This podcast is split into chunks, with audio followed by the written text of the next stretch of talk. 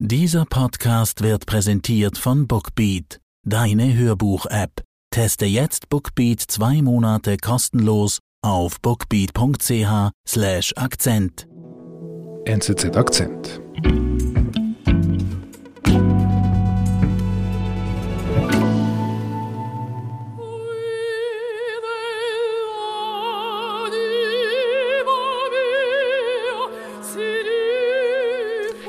Frau, die wir da hören, ist Anna Netrebko, eine russische Opernsängerin, eine der besten der Welt. Hier singt sie 2021 zu ihrem 50. Geburtstag im Herzen der Macht im Kreml. Sie singt an ihrem Geburtstag im Kreml. Ja, und damit sind wir schon mitten im Problem, denn Anna Netrebko steht Wladimir Putin offensichtlich in irgendeiner Form nahe. Bei dieser Gala war zwar Wladimir Putin nicht selbst anwesend, aber er hat ihr gratuliert in einem Grußwort. Und in diesem Grußwort bescheinigt er ihr nicht nur einen lebensbejahenden Charakter, sondern auch eine klare Position als Bürgerin Russlands.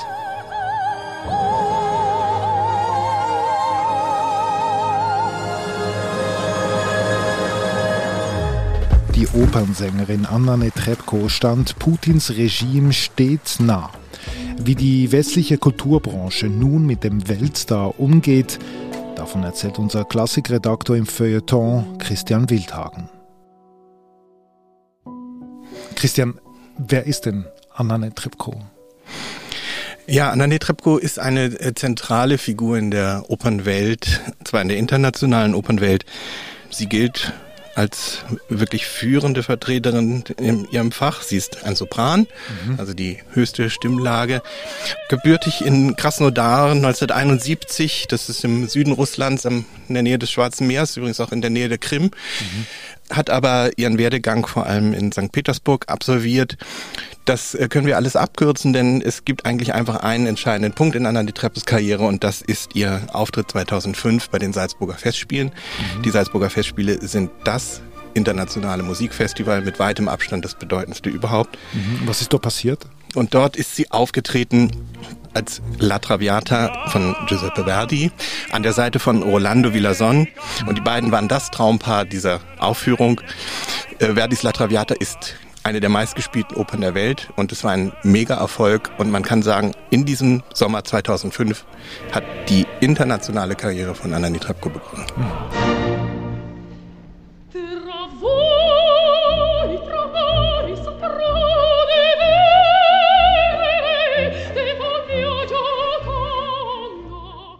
Das war der Durchbruch. Das war ihr Durchbruch, ja. Und was, was galt sie von diesem Moment an? Sie galt damals wirklich als ideale Vertreterin dieses Fachs, dieses Verdi-Fachs, dieses sehr anspruchsvollen Fachs. Sie ist äh, wirklich auf allen bedeutenden Bühnen der Welt aufgetreten. Sie ist dann eben auch in den Folgejahren immer wieder nach Salzburg zurückgekehrt. Salzburg ist neben der New Yorker Met, dem Metropolitan Opera House, dem wichtigsten Opernhaus der USA, sozusagen sind das ihre beiden wichtigsten Bühnen in der Welt. Also sie ist ein, ein Superstar. Ja, das kann man uneingeschränkt sagen. Viele sehen sie wirklich als legitime Nachfolgerin der großen griechischen Opernsängerin Maria Callas, also die Sängerin des 20. Jahrhunderts schlechthin.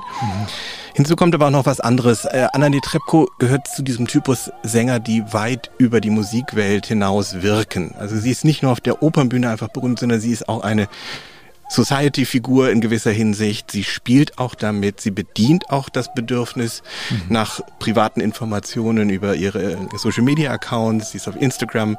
Also das heißt, auch das Private ist in gewisser Hinsicht Teil einer großen Vermarktung ihres Bildes vor der Öffentlichkeit.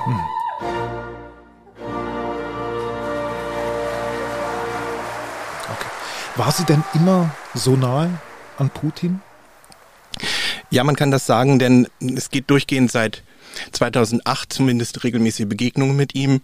Sie wird 2008 zur Volkskünstlerin Russlands ernannt. Mhm. Das ist ein wichtiger das Preis. ist ein wichtiger Preis, kulturell gesehen der höchste, den in Russland zu vergeben hat. Und 2012 ruft sie dann zur Wiederwahl Putins auf. Also sie engagiert sich wirklich unmittelbar politisch. Mhm, Und 2014 greift sie in den Konflikt ein, der uns heute noch beschäftigt. Sie fährt in den Donbass Mhm. und äh, posiert dort mit einem Separatistenführer, Oleg Sarjov heißt er. Sie hält dort gemeinsam mit diesem Separatistenführer eine Fahne in die Kamera, mhm. einer Flagge von Neurussland. Das ist ein international nicht anerkannter Staat mhm. oder ein, besser gesagt, ein Zusammenschluss der beiden Oblaste Luhansk und Donetsk. Mhm. Und sie sieht dabei nicht unglücklich aus. Mhm. Okay. Und das löst etwas aus? Das löst unglaublich viel aus. Es gibt im Westen zumindest einen großen Skandal. Sie nimmt Partei und sie nimmt Partei eben für die Seite, die heute in Osten der Ukraine eben Teile des Landes versucht abzuspalten. Mhm. Und was passiert mit ihrer Karriere? Das ist das Interessante. Diese Karriere bekommt nicht mal einen Knick, sie läuft einfach weiter. Dieser Skandal wird sozusagen unabhängig von dem, was sie auf der Bühne macht, diskutiert. Mhm. Damals lässt man sie gewähren und lässt man ihr das durchgehen im wahrsten Sinne. Warum? Das ist sehr unklar. Es gibt natürlich im klassischen Musikbereich auch einfach viele wirtschaftliche Interessen. Und Anani Trepko ist durch ihre Berühmtheit einfach ein Zugpferd. Ein also jemand, ein Kassenschlager, ein Zugpferd, jemand, der dafür sorgt, dass die Bühnen und die Häuser gefüllt sind, wenn sie irgendwo auftritt. Und wenn sie auftritt, sind das natürlich auch keine normalen Preise, die dort gezahlt so. werden am Abend. Was darf man denn so? Ja, das geht schon so in den Bereich 400 bis 500 Franken teilweise. Ach so. Ja, und man kann sicher sein, dass sie nicht nur für ausverkaufte Häuser sorgt, sondern eben, dass am Ende dann auch die Kasse des Veranstalters gefüllt ist. Mhm. Okay. Und wir wissen, da lässt man dann schnell bei der Moral mal Fünfer auch gerade sein. Okay. Wir sind gleich zurück. Die Hörbuch-App Bookbeat macht Hörbuchhören so leicht wie noch nie.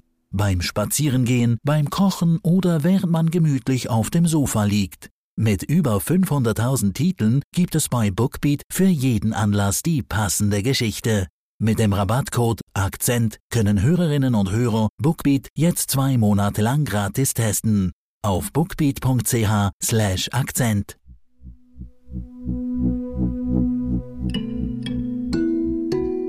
Lass uns jetzt einen Zeitsprung machen. 2022, der Krieg beginnt am 24. Februar was passiert da? Ja, unmittelbar nach Kriegsbeginn kommt Anna Netrebko unter Druck, wie übrigens auch der Dirigent Valery Gergiev. Beide sind sozusagen in diesem Skandal teilweise eine Einheit, mhm. weil sie beide als Spitzenkünstler von Wladimir Putin gelten. Mhm. Was heißt das Druck?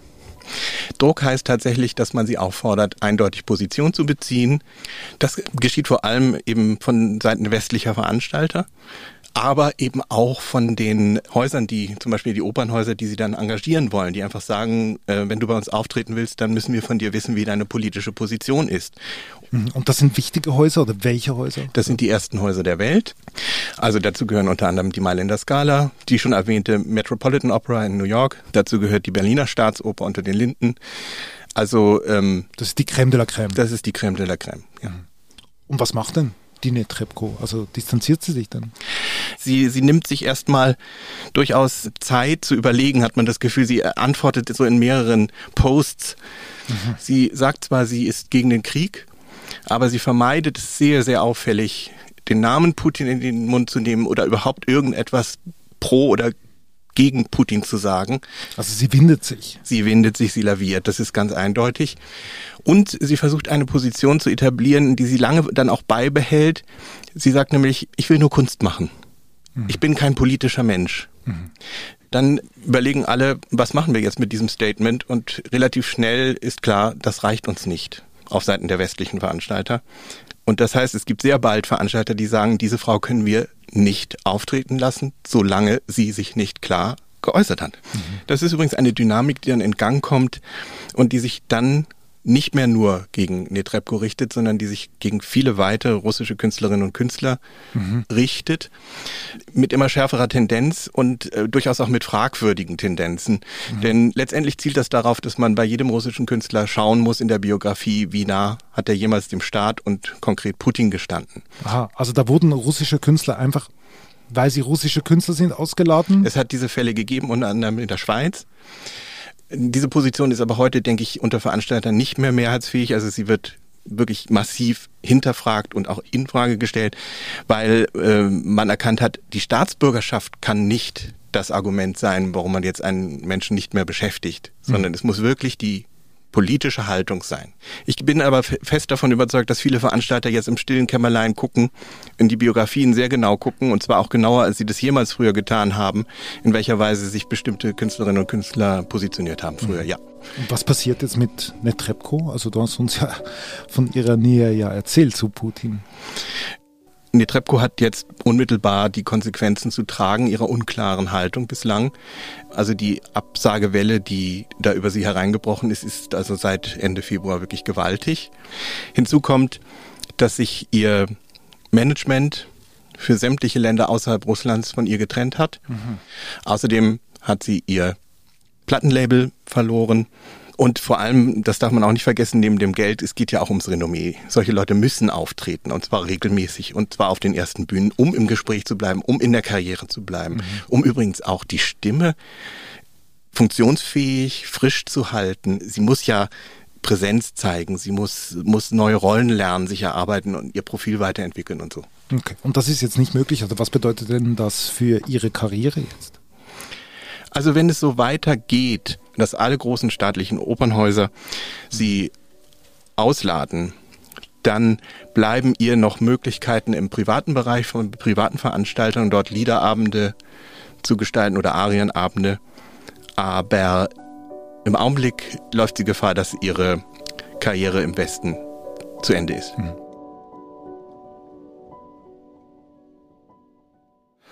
Okay, da bricht einiges zusammen. Was macht sie dann?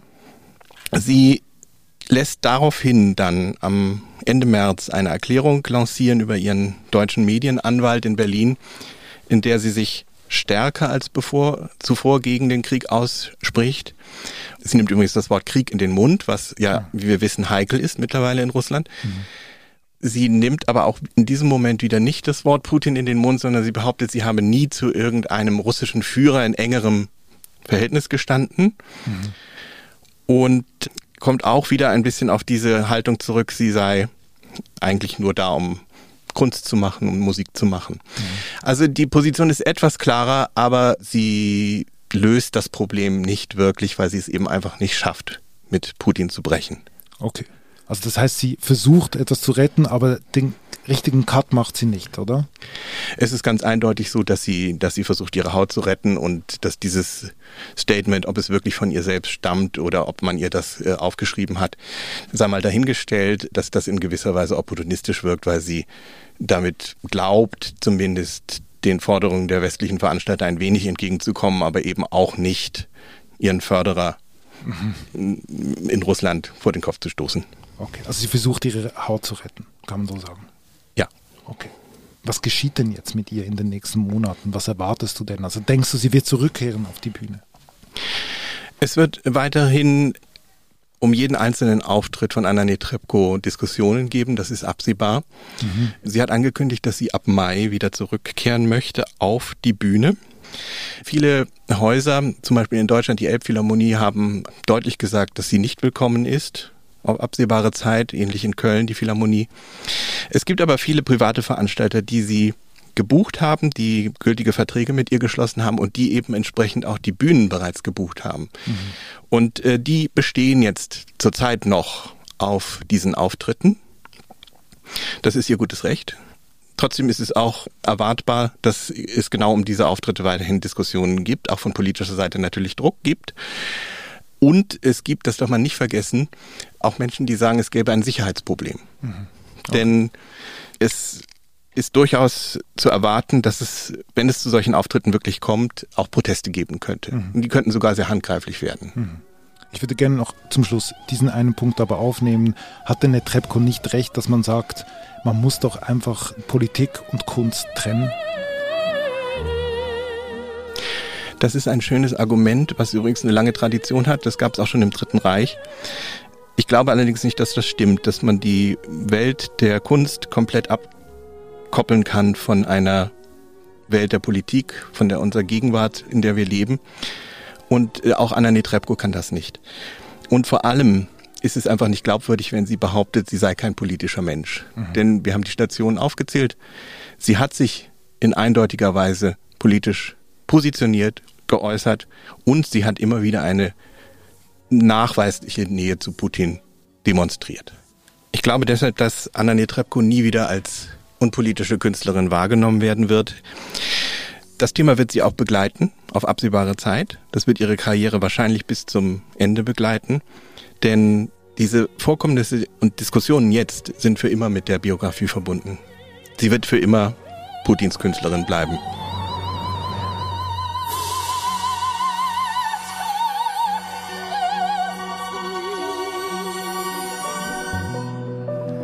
Lieber Christian, vielen Dank. Gerne. Das war unser Akzent. Produzentinnen und Produzenten dieses Podcasts sind Marlen Oehler, Sebastian Panholzer und Benedikt Hofer. Ich bin David Vogel. Bis bald.